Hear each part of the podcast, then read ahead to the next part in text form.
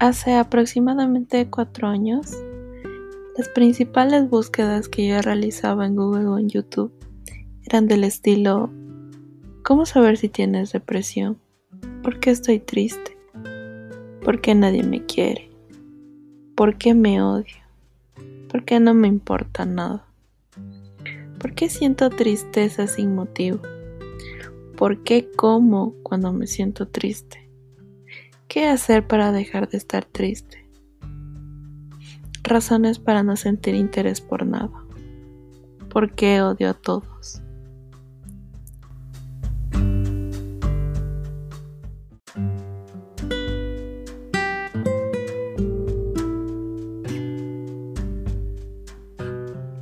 Sé que no soy la única que se hace este tipo de preguntas porque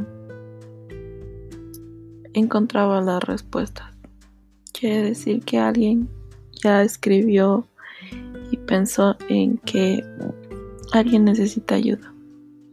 Y esa es la razón por la que estoy desarrollando este podcast, porque quiero ayudar a las personas. Eh, quiero que tengan herramientas con que enfrentar estas situaciones. Quiero que sepan que no están solos. Quiero que sepan que yo paso por lo mismo. Que yo también tengo miedo de volver ahí y que por eso día a día consulto, investigo herramientas que me permitan salir de ese estado mental.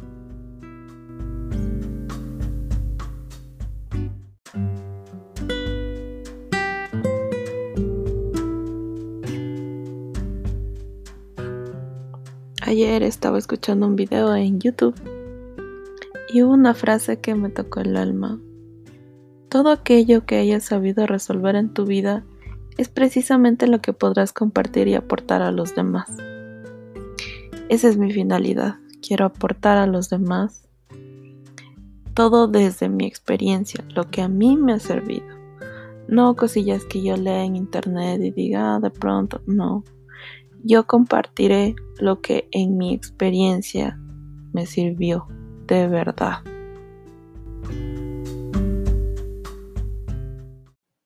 Yo no tengo estudios en psicología ni en psiquiatría, nada relacionado al tema, pero la tristeza ha sido el tópico de mi vida. Me ha acompañado desde la adolescencia y no podía superarlo.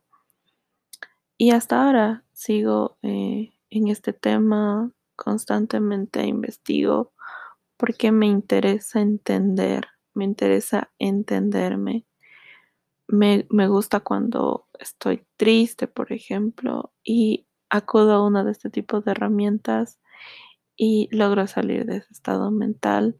No digo que la tristeza sea mala, es necesaria y parte de la vida, pero cuando 24/7 estás triste todo el año, ahí hay un problema. La vida no es triste. La vida tiene una gama de emociones y la tristeza es una de ellas. Pero si vives en permanencia en la tristeza, hay que trabajar, hay que... Tenemos que esforzarnos por salir de ahí. Otra de las razones por las que nunca acudí a un psiquiatra o un médico es, primero, en mi familia hay antecedentes de depresión, así que mm, para mí el diagnóstico era evidente. y la otra razón es que eh, mi episodio favorito de Los Simpson se llama Papá está loco. Y ahí se ve que a Homero le hacen un diagnóstico y le encierran. Y él dice que le da miedo no volver a ver a su familia. Y lastimosamente es lo que las películas y las series nos muestran. Que si tú eh, te diagnostican, te encierran. Entonces, mi mayor miedo era que no me dejen volver a mi casa. Pero con el tiempo eh, rompí un poco ese temor al yo empezar a buscar podcasts de psicólogos y entendí que es una herramienta que te ayuda a entenderte mejor, te da recursos para salir adelante. Eh, repito, nunca he ido a terapia ni al psicólogo, pero escuchar este tipo de podcast y escuchar este tipo de profesionales tratar estos temas me ayudó a perderle un poco el miedo a, a los profesionales de esta área.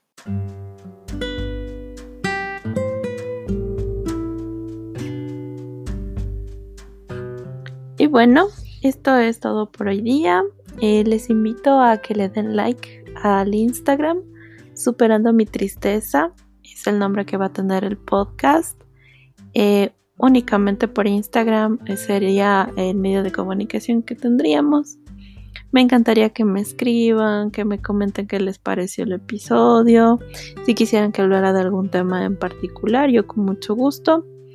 Les agradezco tantísimo que me escuchen, saber que hay más personas que quieren informarse, compartir sobre este tema, me hace infinitamente feliz.